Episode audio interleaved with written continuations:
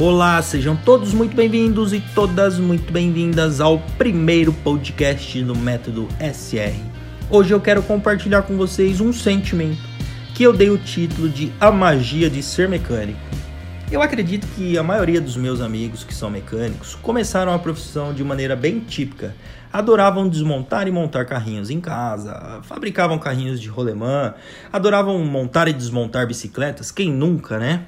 Ou seja, nasceram dentro de uma oficina com o pai ou com o avô. Bom, é mais ou menos assim que começam a maioria das histórias. Eu quero que você veja esse podcast, escute esse podcast e compartilhe com a gente a sua história também. Vai ser bem legal a gente conhecer. Olha só, o mais engraçado é que desde criança a gente sente que vai ser mecânico. É, desde criancinha. É, como dizem quando você entra para trabalhar a primeira vez dentro de uma oficina mecânica, quando a graxa entra na corrente sanguínea, não tem mais o que fazer. E eu posso te falar uma parada? É assim mesmo.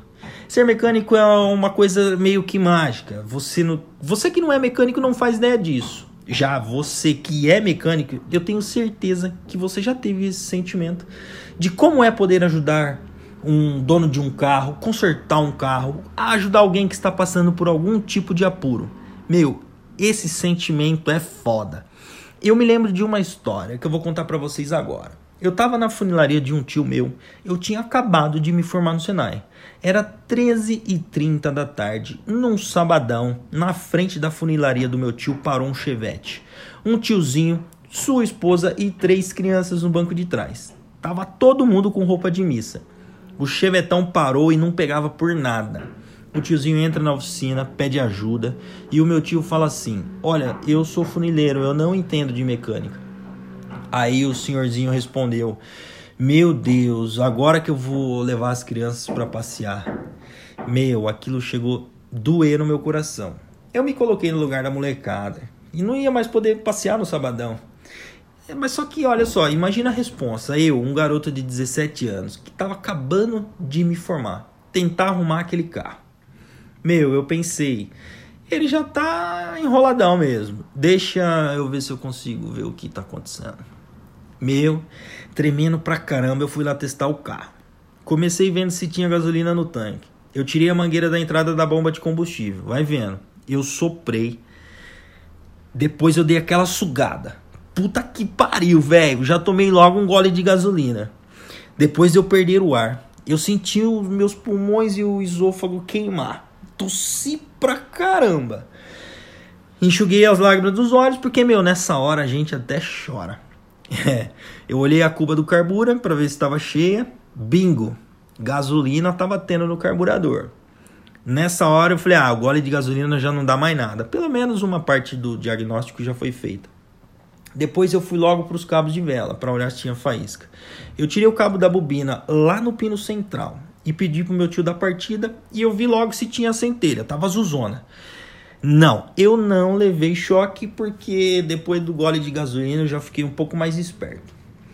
Caramba, aí eu pensei, caramba, combustível tem, faísca tem, e agora?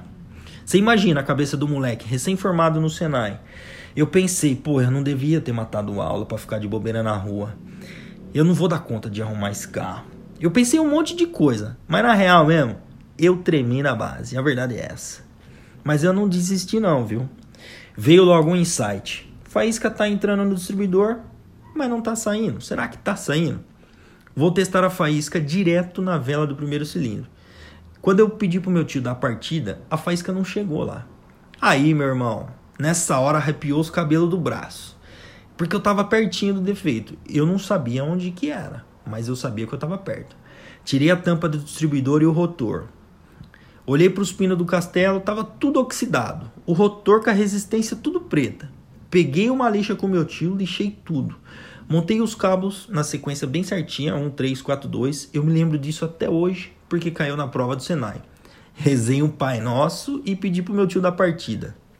Meu, a cheveteira pegou na hora. Meu Deus do céu, aqueles instantes foram mágicos na minha vida. Eu me lembro de um dos moleques no banco de trás me olhando, abrindo um sorriso no rosto e me falando assim: Que legal, tio. Você foi o herói do nosso passeio. Eu quero ser mecânico quando eu crescer. Velho, até hoje essa parada me emociona. O sorriso daquele garoto, o passeio da família salvo, o carro consertado, a sensação de poder consertar aquele carro foi foda. O tiozinho me olhou no rosto e falou assim: Olha, garoto, eu nem vou perguntar quanto que é, porque eu só tenho dinheiro para levar as crianças para passear.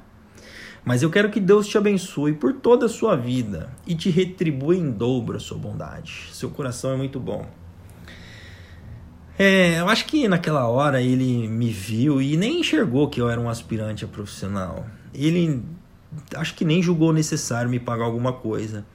Mas ó, eu tava em êxtase. O pagamento do serviço mesmo, o filho dele já tinha feito com aquelas palavras e com a felicidade estampada no rosto daquele moleque. Ser mecânico, na maioria das vezes, é o melhor serviço do mundo, principalmente porque somos responsáveis por esses tipos de momentos. Momentos que somos reconhecidos pelo bem e pelos BOs que resolvemos. Nós, nós somos remunerados para resolver os problemas dos outros ou os problemas dos carros dos outros. É claro que tem perrengue também. Às vezes o, os clientes não reconhecem tudo isso. Para quem tem oficina, tem perrengue com funcionário. Mas qualquer hora eu conto mais uma dessa para vocês, porque história é o que não falta. Galera, este foi o primeiro podcast do método do SR e eu espero que vocês tenham gostado e fiquem ligados que em breve teremos mais um episódio. Até mais!